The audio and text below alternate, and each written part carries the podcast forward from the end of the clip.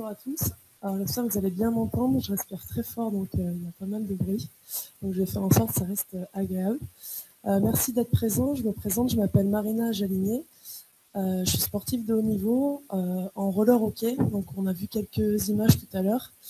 C'est comme du hockey sur glace, mais avec des patins en ligne. Et je suis aussi entraîneur international et notamment entraîneur de l'équipe nationale femmes en Iran. Euh, moi aujourd'hui, j'ai pas juste envie de parler de moi parce que c'est pas le plus important. Euh, le message que j'aimerais vraiment faire passer, c'est que euh, je suis convaincue aujourd'hui que n'importe qui peut réussir, que peu importe les rêves que vous avez, les projets, peu importe si vous avez confiance en vous ou pas, ce qui est vraiment vraiment important, c'est d'essayer, c'est de le faire et que tout le monde peut y arriver. Moi, ma petite histoire, c'était que j'étais une jeune fille qui n'avait pas du tout confiance en soi, euh, très très timide, euh, pas du tout douée à l'école, très malheureuse à l'école. Et en fait, le sport, ça a toujours été ma façon de, bah, de me défouler, de me lâcher et de trouver mon, mon, petit bonheur en fait. Et donc j'ai fait plusieurs sports, du basket, du karaté. Et un jour, ma grande sœur, elle m'a emmené à un match de hockey sur glace.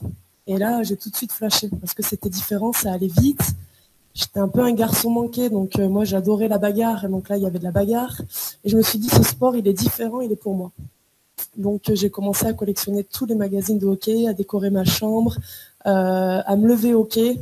quand j'allais à l'école, eh ben, j'allais un peu moins stressée parce que je pensais au hockey toute la journée, au match que j'allais voir le week-end. C'était vraiment quelque chose qui enfin me rendait heureuse d'avoir une passion. Et donc, je vous rappelle, très mal dans mes baskets, timide. Euh, du haut de mes 12 ans, je vais à la patinoire et je vais voir l'entraîneur. Et je lui dis, voilà, je suis passionnée, je vais voir tous les matchs. Moi, aujourd'hui, je veux jouer au hockey sur glace. Et il m'a dit, bah non. Il m'a dit, t'es trop vieille, t'as 12 ans. Et en plus, t'es une fille. Donc, bah, tu peux rentrer chez toi. Et donc là, j'y suis repartie à la charge et je dis non, non, mais je vais m'entraîner avec les enfants de 4 ans s'il faut, mais je vais rattraper le retard et je vais y arriver. Et il m'a dit non. Donc je suis rentrée chez moi, j'ai pleuré tout ce que je pouvais parce que pour moi, bah, bah tous mes rêves s'effondraient en fait, de pouvoir faire comme mes héros que j'allais voir tous les, week-ends.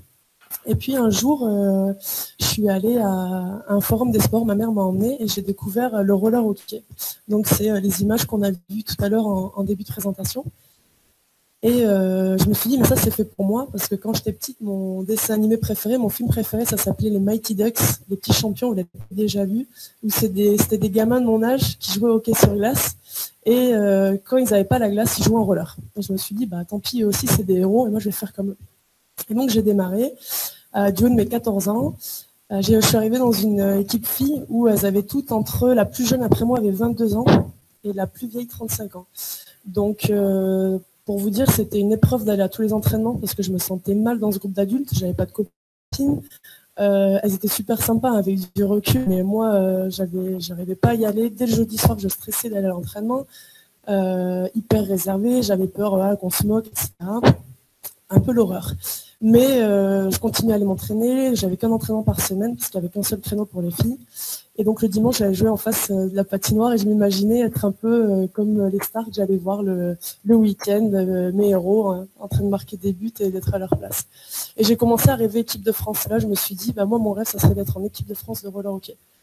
Et tout le monde me disait, bah non, tu as commencé hyper tard, techniquement, tu es très faible et tu n'arriveras jamais à rattraper le retard. Et ça, pour moi, c'est une des premières choses euh, qui a été importante et qui a impacté. Et euh, bah, je me suis dit, bah, ok, je laisse l'espoir de l'équipe de France de côté. Je suis allée au Canada jouer un des plus gros tournois au monde. Euh, c'était une association, hein, c'était avec des copines. Pardon. Et c'est les images que vous voyez là. Et là, je suis arrivée. À l'époque, je faisais déjà partie des jeunes qui se débrouillaient très bien dans le championnat français. même si on me disait que je ne pouvais pas aller en équipe de France, j'avais un niveau que je trouvais, moi, à l'époque, correct. Et quand je suis arrivée au Canada, j'avais 19 ans, j'ai joué contre des filles qui avaient 15 ans. Premier match, on prend 8-0 en 13 minutes. Et je me suis fait mais, humilier par des filles qui avaient 5 euh, ans de moins que moi, qui étaient juste incroyables. Et je me suis dit, mais waouh, en fait, des filles, ça peut jouer comme ça. Et je pensais que c'était impossible.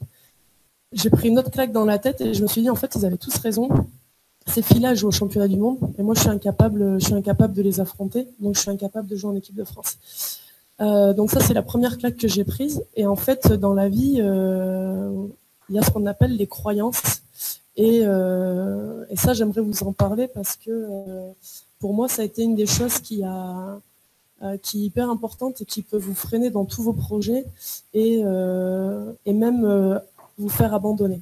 Une croyance, c'est quelque chose que vous allez construire quand vous êtes petit, parce que vous, entendez autour de vous, par vos parents qui vont vous répéter des choses, vos professeurs, vos entraîneurs, et vous allez finir par croire, par prendre pour vrai, et vous n'allez même pas remettre en cause.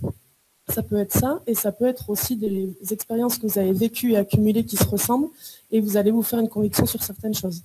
Euh, par exemple, la vie est dure, il est trop tard, j'ai commencé trop tard, euh, le succès c'est pour les autres. Voilà. Et on se répète des choses comme ça, euh, si bien qu'on ne les remet plus en doute et qu'on fait nos choix de vie grâce à ça. Donc attention, c'est super utile, mais ça peut être très dangereux. donc moi, la première chose que j'ai faite, en fait, c'est de me challenger et dire, OK, ils me disent tout ce que c'est trop tard, ils me disent tout ce que j'arriverai jamais en équipe de France. bon, on verra. On verra. Donc ce que j'ai fait, c'est que j'ai pris conscience que j'étais euh, pas bonne au niveau international, que je m'entraînais pas assez.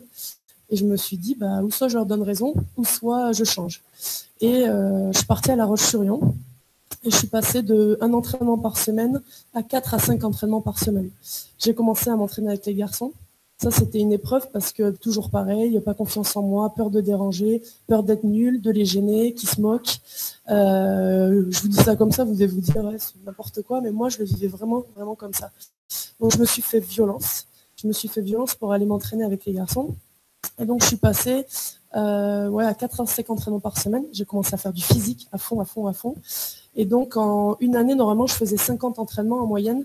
Et là, je suis passée à 200 à 250 entraînements par an. Donc en gros, en une année, je faisais quatre ans de hockey. Et c'est ça qui m'a un peu sauvée. Et je le faisais, mais sans me dire, euh, regarder si j'étais appelée en équipe de France ou pas. Je me suis dit, bah, c'est le programme, fais-le et tu te laisses une chance. Un an et demi après, euh, pour la petite histoire, je travaillais pour Decathlon. Euh, j'étais en CDD à la caisse. Parce que les études, ça se passait mal, je savais pas ce que je voulais faire de ma vie, donc j'avais arrêté en plein milieu, j'étais partie à Decathlon. Et avant d'embaucher l'entraîneur national qui m'appelle, et qui me dit bah, j'ai vu tes progrès, euh, tu as bien bossé, je t'appelle, on fait un test. Donc euh, là, euh, autant vous dire, la journée de travail à la caisse de 10 heures, elle est passée super vite, des étoiles dans les yeux toute la journée. J'ai dit à personne que j'avais été prise en stage équipe de France parce que j'avais un peu honte. Je me disais, ils m'ont toujours dit que je ne pouvais pas y aller. Donc peut-être que je ne mérite pas, peut-être que c'est un coup de chance. Donc euh, c'est mon mari à, l'époque, c'était mon copain, qui l'avait dit pour moi, parce que moi j'arrivais pas à le dire, j'avais honte d'être appelée.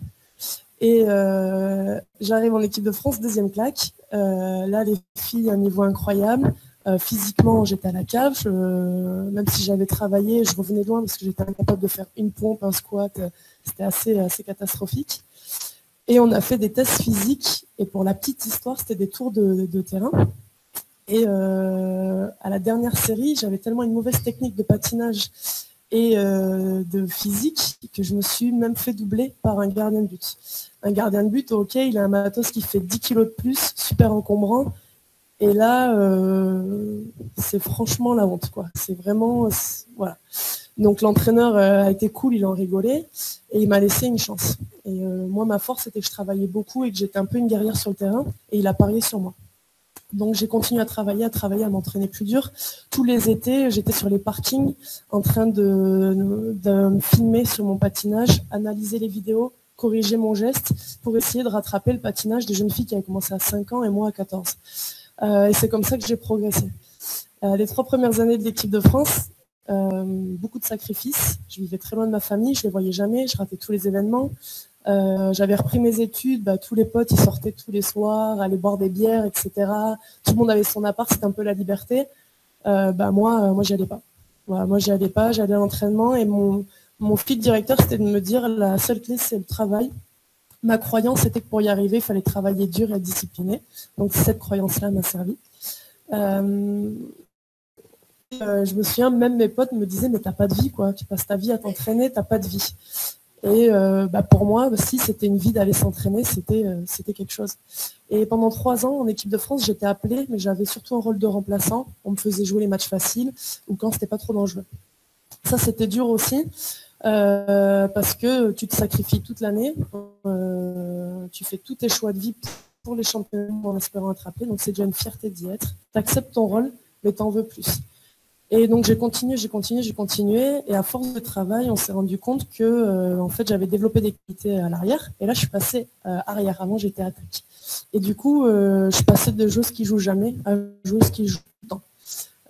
et c'est comme ça que de fil en aiguille, j'ai pris beaucoup de temps dans l'équipe de France. je suis devenue capitaine de l'équipe de France aussi. Et au final, je suis arrivée à faire huit championnats du monde. On a gagné deux médailles de bronze. Euh, et en Italie, euh, ça, ça a été un événement de ouf. On est arrivé, on était en quart de finale contre les Italiennes chez elles et gagné 1-0 jusqu'à 15 euh, secondes de la fin. Donc elles, étaient déjà, déjà en, demi. Et, et moi qui étais joueuse à l'époque, pas du tout confiance en soi et tout ça, qui jouais jamais, l'entraîneur me met sur le terrain sur la dernière minute de jeu. Et euh, là, il se passe des choses qui se passent des fois dans le sport qui sont magiques et qu'on ne peut pas expliquer. Euh, euh, bah, c'est on y croit, on y va jusqu'au bout, on se bat. Et je vais gagner un palais dans le coin. J'ai ma collègue qui m'appelle dans le dos. Alors les entraîneurs, ils vous disent jamais de faire des passes à l'aveugle sans regarder. Voilà, je savais qu'il restait moins de 15 secondes, donc passe à l'aveugle. Elle shoot, elle marque. Égalisation, on part en prolongation. Et là, on savait qu'on avait écrit quelque chose de fort et qu'on allait aller loin. Et on avait gagné la médaille de, bronze, chose qui n'était pas arrivée à l'équipe de France depuis euh, pas mal de temps. Donc ça, c'est un petit peu, euh, un petit peu l'histoire. Et au final, euh, c'est plutôt bien fini parce que, parce que j'ai réalisé plus que mes rêves. Mon objectif, c'était de mettre juste une fois le maillot de l'équipe de France. Bah, au final, j'ai fait huit mondiaux. Mais ce qui m'a permis d'arriver là, c'est pas... en fait, quand j'ai démarré et que quand j'étais dans ma chambre, j'avais 15 ans et je regardais les posters de mes héros, je me suis pas dit, euh, ok, ben faut que j'arrive à 8 champions du monde, faut que j'arrive à être en équipe de France, faut que j'arrive à être capitaine. Je me suis pas dit tout ça. Sinon, ça marche pas. Euh, je me suis juste dit, ben, j'ai un rêve. Et en fait, il faut que j'ai un plan. Donc j'ai un plan et ce que je vais faire, c'est que je vais me concentrer à la semaine. Qu'est-ce que je dois faire euh, chaque semaine, de chaque mois, de chaque année, et sans jamais regarder le résultat. Parce que sinon, j'aurais arrêté. Parce qu'au bout d'un an, vous avez fait des sacrifices, vous avez fait 200 entraînements, Ok, vous êtes appelé au champion du monde, c'est déjà génial, et vous restez sur le banc. Votre famille qui n'a pas d'argent, elle est venue vous voir, et vous n'êtes pas monté sur le terrain. Et quand vous montez sur le terrain, vous étiez un peu nul. Pas trop, mais un peu quand même. Euh, bah, j'aurais arrêté 100 fois, quoi, 100 fois. Et donc, en fait, la première chose, peu importe le projet que vous avez, ça va être ça, ça va être, euh, ok, ben, j'ai peut-être un rêve, euh, ça me prendra du temps, euh, mais il faut que je sois patient. En fait, le problème de, l'humain, c'est qu'on veut du résultat tout de suite et ça ne marche pas. Et on regarde plus la destination que, le chemin en lui-même. Et en fait, ce qui est important, c'est le chemin. Et parce que tout ce que vous allez vivre, même si vous n'arrivez pas à destination, c'est ça qui va vous rendre plus fort. Vous allez faire de superbes connaissances, vous allez vivre des émotions que vous n'aurez jamais vécues avant. Et c'est vraiment ça qui compte. Et euh, donc ça, c'est vraiment le, le conseil que je peux donner, c'est euh, trouver aussi hein, du plaisir et des avantages dans toutes les tâches les plus dures que vous allez devoir faire pour arriver à votre projet. Exemple, physiquement, j'étais incapable de faire une pompe, euh, j'étais incapable de tenir sur le terrain euh, des chiffres depuis 30 secondes. Ok, on rentre sur le terrain, on joue 45 secondes, une minute selon l'intensité du match et on change. Et après, c'est la deuxième ligne qui va, etc. Et moi, l'entraîneur, mon premier mondial, il avait dit, bon, on sait que Marina, elle tient pas physiquement, elle va faire un chiffre de 15 secondes, donc on est prêt à, la changer. Donc j'étais euh, une force pour l'équipe pour plein de qualités, mais j'étais aussi un gros handicap parce que physiquement j'avais du mal à tenir la route, notamment aussi à cause de mes lacunes techniques. Et euh, tout ça pour vous dire euh, bah, qu'au final, en travaillant à chaque fois, à chaque fois, je me suis dit, ok, je suis nul physiquement, bah, je sais que j'ai une séance de fractionner à faire. J'habite à Grenoble, euh, il fait moins de degrés, il a neigé, il fait froid, il pleut. Je vais me taper 10 heures de travail au magasin. Euh, j'ai pas envie d'y aller, mais je vais trouver un avantage. Je suis une grosse gourmande, j'adore manger, mais j'ai envie d'avoir la ligne. Donc au pire, aller faire le fractionné, eh ben, ça va me faire brûler des calories. Euh, je sais qu'à chaque fois que je fais une séance, je suis très fière de moi. Je sais que je pourrais cocher euh, ma case comme quoi j'ai fait l'entraînement et le dire au préparateur physique. Et je sais qu'à la fin, dans deux mois, quand j'aurai les tests, ben, j'aurai pas de regret. Et en fait, c'est même dans les tâches les plus dures, on peut trouver euh, des avantages et du plaisir euh, en étant fier de soi. Et il faut accepter cette part-là. Si c'était hyper facile, tout le monde le ferait. Donc ça, c'est la première chose. La patience, je l'ai déjà dit. Euh, et pour moi, c'est vraiment en fait ce qui a été les, éléments clés de la réussite. Et moi, quand on vous dit, il faut absolument avoir confiance en vous pour réussir, Bah, c'est pas vrai, hein. c'est pas vrai. Euh, moi, là, je vous parle, mais, euh, euh, parce que je suis dans mon truc, mais c'est hyper compliqué pour moi d'être là. Et encore, j'ai fait un grand pas, mais j'ai jamais eu confiance en moi. Dès qu'il y avait un inconnu dans la pièce, je m'écrasais, je parlais pas. Ça, a été compliqué. Et me dire que moi, j'étais capable de faire des, des, championnats du monde, jamais de la vie j'y pensais. Mais j'étais passionnée. Je me suis dit, entraîne-toi, ça t'apportera forcément des choses positives. Et si tu n'es pas en équipe de France, tu auras vécu des belles émotions et c'est ça qui compte. Et donc, si vous avez un projet qui soit personnel, professionnel, peu importe ce que c'est, eh ben, dites-vous enfin, dites ça. Vaut mieux que ça prenne 10 ans que ça arrive jamais. C'est vraiment le plus important, en fait, d'en faire un tout petit peu tous les jours et, euh, de voir le, positif dans tout ça. La dernière chose, c'est euh, accepter l'échec. L'échec, euh, si on n'accepte pas l'échec, on ne peut pas y arriver. Alors, il y a une situation qui dit, une citation qui dit il n'y a pas d'échec en gros euh, en gros soit j'apprends euh, soit je ou soit je gagne soit je perds ou soit j'apprends. J'aime pas trop cette citation parce que l'échec il est là. L'échec il est là et quand ça nous arrive on le vit. Voilà. Donc euh, j'apprends non sur le coup je suis dégoûté j'ai envie d'abandonner. Et je le vis comme un échec. Mais en fait à force de faire du développement personnel et d'écouter des conférenciers bah, quand j'écoute leur histoire ils se sont plantés mais dix mille fois. Il leur arrivait les pires galères du monde. Et c'est ce qui fait que quand ils parlent c'est super beau et on se dit mais ouais mais allez je peux le faire. Donc du coup en fait maintenant à chaque fois qu'il m'arrive un truc euh, négatif, ok sur le coup je le vis euh, comme tout être humain pas forcément facilement, mais euh, je me dis cool là là j'approche de mon objectif attention j'arrive. Et des galères j'en ai eu plein et surtout plutôt en termes d'émotion. moi je suis quelqu'un en tout cas, à l'époque, je voulais être aimé tout le monde, un peu candide. Je supportais pas l'idée qu'on ne m'aime pas. Et plus vous en faites, plus vous réussissez, plus vous inspirez des gens et plus voilà, vous accompagnez, vous recevez de l'amour, mais plus il y a de jalousie aussi. Et euh, quand je suis arrivée à Grenoble, je me souviendrai toujours, il y avait un joueur cadet, c'était dans ma période où j'étais dans les trois premiers championnats du monde, là, où j'étais pas encore très fort techniquement et pas encore doué, enfin pas trop. Euh, et il a dit, oh là là, mais cette fille-là, euh,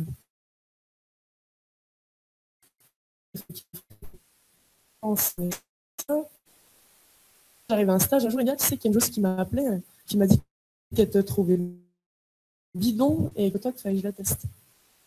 Euh, waouh, ok. Et bah pour la petite histoire, le garçon qui avait dit ça trois ans auparavant, fait du monde à Toulouse, euh, il me disait que j'étais la meilleure arrière, qu'il était fan et il m'a demandé un autographe.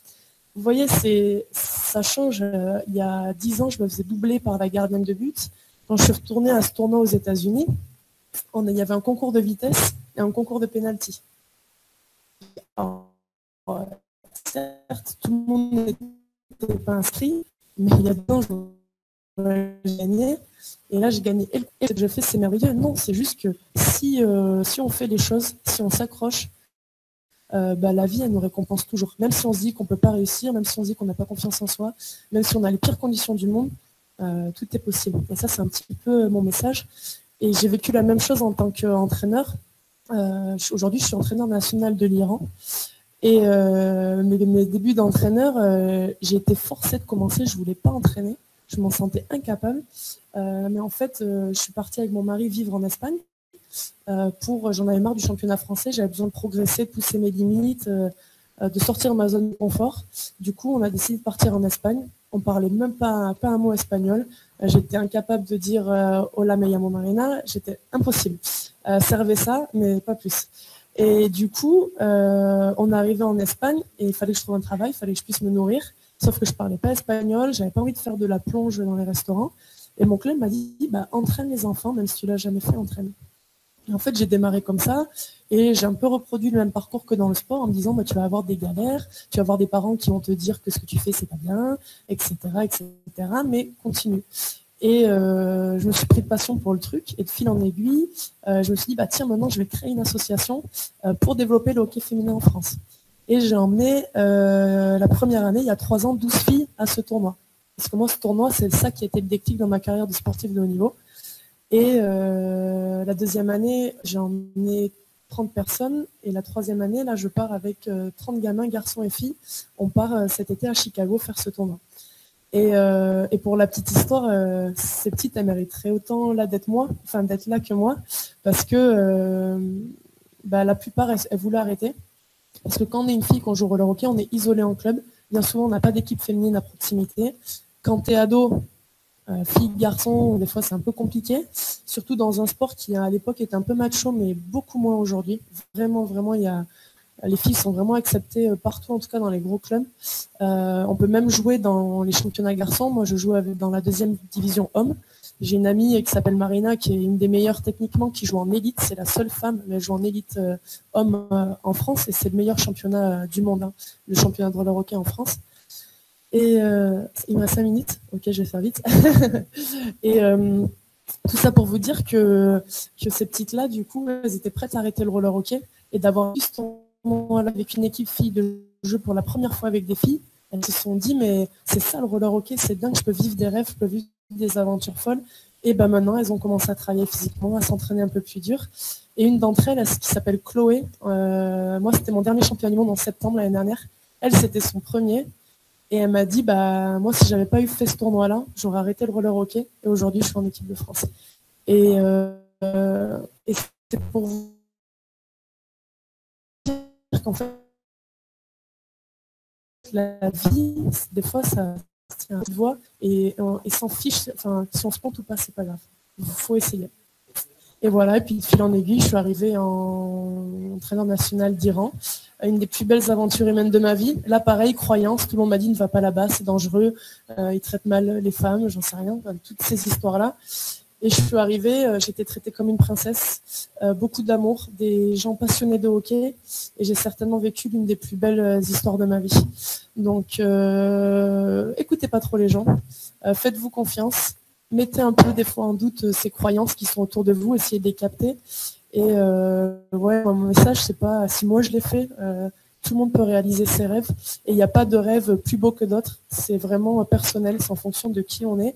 Et euh, franchement, foncer, il n'est jamais trop tard et, et, tout le monde est capable. Voilà, c'était mon message et merci beaucoup de m'avoir écouté en tout cas.